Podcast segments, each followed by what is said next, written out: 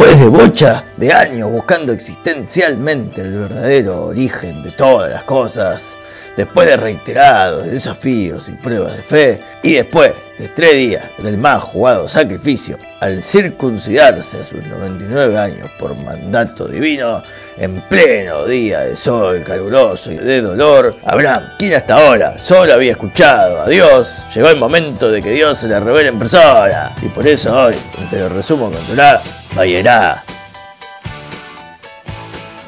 Dios se le apareció a Abraham para visitarlo por haberse circuncidado tan viejito y sin mover ni anestesia, como alguien que visita a un doliente para hacerlo sentir menos doliente. Y Abraham podía haber disfrutado esa visita tan esperada y soñada por todos los religiosos unidos, pero no, Abraham tenía mejores y más importantes cosas que atender, porque claro, él se especializaba y dedicaba al prosentismo, invitando a gente a su hostal en medio del desierto y de esa manera engancharlos sutilmente y acercarlos a su fe.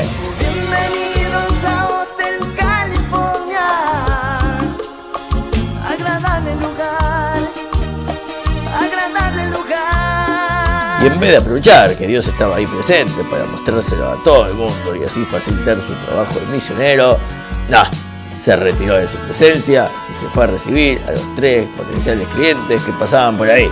Y lo que al principio parecía ser un acto de hospitalidad típico de Abraham, resultó ser algo mucho más zarpado, porque estos personajes eran nada más y nada menos que ángeles vestidos de seres humanos. Increíble. Uno de ellos actuó de cigüeña, anunciando la tan esperada y soñada noticia de que los ancianos Abraham y Sara serían finalmente padres de un varón, cosa que a Sara le causó gracia, pero pronto dejó de causarle gracia porque de repente cesó su menopausia y comenzó de vuelta su ciclo menstrual. No puedo creerlo, Tenshinhan. Eso jamás había pasado. Y no todos eran buenas noticias, porque los otros dos ángeles anunciaron que Dios destruiría las cinco ciudades malignas de Sodoma, donde vivía su sobrino Lot. Y a pesar de las súplicas de Abraham, esas ciudades ya estaban condenadas hace tiempo por su actitud inevitablemente perversa. Y al que no le gusta, que se joda. ¿Qué tan malos podrían ser estos de Sodoma? Bueno, principalmente odiaba la hospitalidad. Tan así que tenía hostales de la muerte destinados para los extranjeros. Y en cuanto un huésped se acostaba a descansar en sus aparentemente cómodas camas, Ya están aquí. si la persona era muy alta, le cortaban las piernas en medio de la noche para ajustarlo al tamaño de la cama. Y si era bajita, lo agarraban entre varios, le estiraban sus brazos y piernas para ajustarlos al largo de la cama, mientras disfrutaba de los gritos terribles de dolor de la víctima. A la pelota. Además, estaba prohibido invitar forasteros a comer o a dormir en sus hogares y el que lo transgredía se lo quemaba vivo o, por ejemplo, una vez se enteraron que la hija de Lot alimentaba indirectamente a un pordiosero y la agarraron, la desnudaron, la ataron y la untaron con miel, dejándola expuesta a un hormiguero para que sea devorada poco a poco por las hormigas carnívoras. No, esto ya es demasiado. Y a pesar de este episodio tan trágico para Lot, contrató pronóstico y contrató a Ley de Sodoma, haciéndose eco de la actitud rebelde y caritativa que había aprendido de su tío rico Abraham. Lot salía a las calles por las noches por si aparecía algún forastero con el que pueda practicar la hospitalidad e invitarlo a su hogar. Y así que Lot, una noche, encontró a estos dos ángeles que venían de lo de Abraham, pasando por ahí con la intención de anunciarle la destrucción inminente. Y Lot los invitó a comer y a pasar la noche. Qué agradable sujeto. Y todo marchaba relativamente bien, hasta que empezó a marchar relativamente mal porque Lot le pidió a su esposa que le traiga sal para la comida.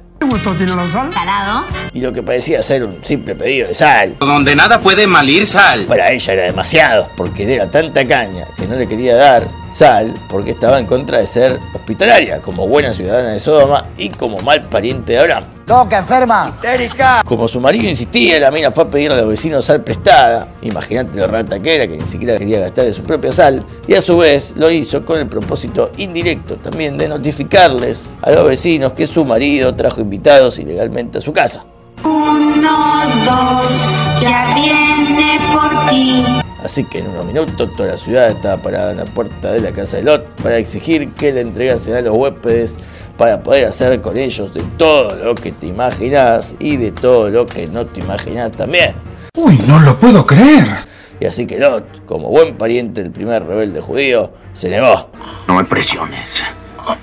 Déjame o te daré una guerra que no olvidarás. y hasta estuvo dispuesto a entregar a sus propias hijas a cambio de que no se lleven a sus queridos huéspedes. Bien hecho. Y cuando todo el pueblo estaba a punto de tirar la puerta abajo y tomarlo por la fuerza, los ángeles por fin revelaron y usaron sus superpoderes angelicales para enseguecer brutalmente a todo el pueblo y también para destruir de una vez por todas y para siempre esa ciudad tan insoportablemente agresiva y perversa. Pobres almas en desgracia. Pero antes pidieron a Lot que tomase las hijas solteras que tenía Mane, y a su esposa tacaña también, y que se vaya urgente de allí, pero le pidieron que la única condición es que no miren para atrás mientras se escapen. Ok, polilla. Y justo, justo, justo, la esposa tacaña de Lot, que tanto se había empecinado en negarle sal a los huéspedes ángeles y que encima delató a su marido entre los vecinos, miró para atrás y se convirtió en la famosa columna de sal. Que sufra, que sufra esa malvada, que pague el daño que me causó. Que la fuerza te acompañe, esposa de Lot. Como Lot no quería regresar con su tío Abraham, porque estando junto al justo de Abraham, él iba a parecer como un promiscuo, entonces decidió mejor buscar un refugio en una cueva. Vayan todos al demonio, menos la cueva 36. Y como la cueva estaba oscura, y como justo estaba llena de vino misterioso que los sodomitas ocultaban ahí, y como estaban ellos tres solitos, y como todo alrededor se evaporaba y destruía de forma ultraviolenta, las hijas solteronas y vírgenes de Lot pensaron, Nunca hay que perder la fe. como no vimos el arco iris, seguro Dios se retractó de su pacto antigenocida y ahora está considerando destruir el mundo como lo hizo una generación del diluvio. ¡Uy, qué mal! Y como nuestra madre ya murió, y nuestro padre está viejito y quizás muera y ya no exista más la humanidad después de nosotras, mejor emborrachemos a papá y tengamos hijos de él. Aquí finaliza el horario de protección al menor. Apaguemos la tableta, apaguemos los celos y ¿qué hacemos? A dormir todo el mundo. Durante dos noches seguidas armaron alto incesto. ¡Oh, chichi! Y agarrate para no caerte de tujes, porque los dos hijos nacidos de este incidente son los padres de las mismísimas naciones de Moab y Amón. Entendí. que son los predecesores de Ruth la Moabita, antepasada del rey David, y Naamá, la Amonita, una de las esposas del futuro rey Shomó. Ambos reyes de la dinastía y linaje del cual surgiría el mismísimo y más preciado y más buscado y más deseado por toda la humanidad unida, el mismísimo Redentor, el rey Mashiach. ¡Aleluya! Capiche. ¿Entendiste? Todo menos lo de Capich. Bueno, después de conocerse públicamente este episodio promiscuo, Abraham se las picó de donde vivía para que no la asocien con su sobrino Lot. Y se mudó a Gerar, donde el rey filisteo Abimelech secuestró a Sara para acostarse con ella en su palacio. Y sí, se veía venir. Pero tranca branca, porque así como pasó con el faraón muchos años atrás, vuelve a pasar ahora. Porque en un sueño Dios le advierte a Abimelech que si no suelta a Sara, moriría. Excelente. Todo está saliendo muy bien. Y Abraham ya igual era rico y poderoso y ya tenía 100 años. Y ahora también sería padre de su más esperado y querido hijo con Sara, que después de haberlo circuncidado los ocho días lo llamó Isaac.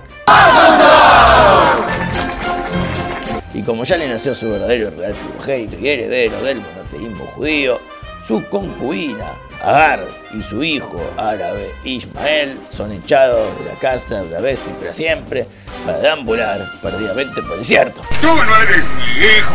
Mm, mira con la cara sospechosa que te miran los del premio Nobel al mejor anfitrión mesopotámico. Me dejas mudo, la verdad, no. Pero bueno, tranca branca que en un próximo capítulo sabremos qué pasó con la concubina y su menos querido hijo de Abraham, porque ahora Dios tenía preparado una última y más espeluznante prueba de fe para Abraham, mandándole a sacrificar a su único y más preciado hijo recién nacido Isaac en el monte Moriah. De pelos, viejo. Dios no se anda con cuentos. Sí, es el mejor personaje de ficción. Y allí Isaac fue atado de manos y de piernas, juntas como si fuera una ofrenda, y fue colocado en el altar. Y cuando agarró el cuchillo y estaba a punto de degollarlo, salió una voz del cielo y dijo: ¡Es una joda para! Y con este desenlace misteriosamente feliz, nos quedamos en suspenso hasta el próximo capítulo. No te olvides de compartirlo si te gustó. Y si no te gustó, emborrachate como not y compartir igual. Amén, hermano. Espero que os haya iluminado. Hasta la próxima se despide He-Man deseándoles buena suerte y buena salud. ¡Chau, chau, chau, chau! Muy bueno la semana. Adiós.